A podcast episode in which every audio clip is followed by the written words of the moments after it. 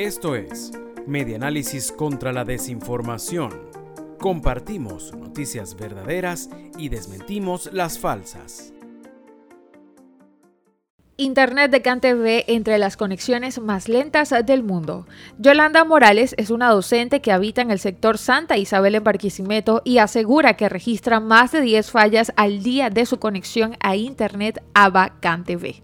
Según el Observatorio Venezolano de Servicios Públicos en su informe de enero y febrero, en esta ciudad de Barquisimeto en el estado de Lara, el 36% de la población asegura tener fallas de Internet diariamente y el 67% de esta fallas está afiliado a CanTV.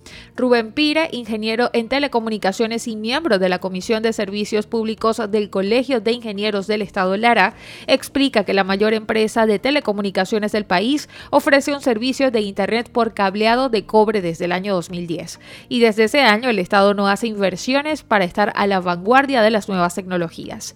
Pire, ingeniero jubilado de la CanTV, sostiene que antes que la empresa fuese estatizada por el gobierno del expresidente Hugo Chávez, iba a la par de las actualizaciones tecnológicas en telecomunicaciones que hacían Europa, Estados Unidos y Japón.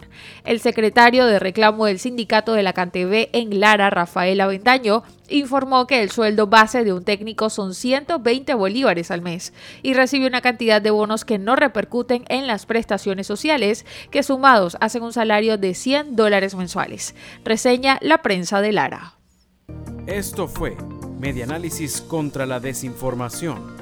Síguenos en nuestras redes sociales, en Twitter e Instagram. Somos arroba medianálisis e ingresa a nuestra página web www.medianálisis.org.